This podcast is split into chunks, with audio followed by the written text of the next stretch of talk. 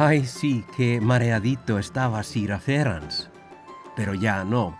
Además, con este espléndido sol que nos recibe en las costas de Normandía, él finalmente parece salir de una cegadora oscuridad septentrional, recuperando sus habituales luces.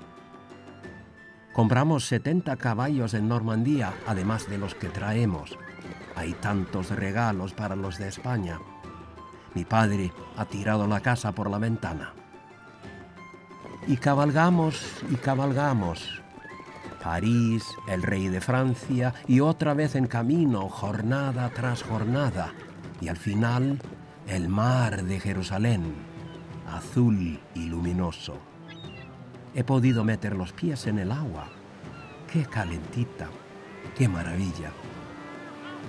No es de extrañar que los romanos lo llamaran Mare Nostrum.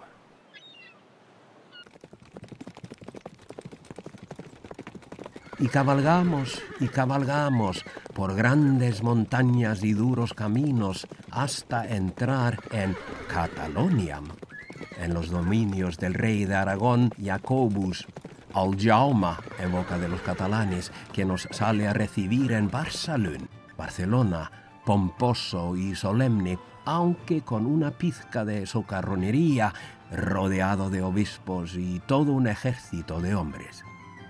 El rey toma las bridas de mi caballo y condúceme hasta mis aposentos. Luego dos días de festejos.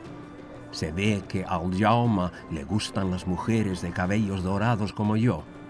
Me ha tirado los tejos el muy viejo verde.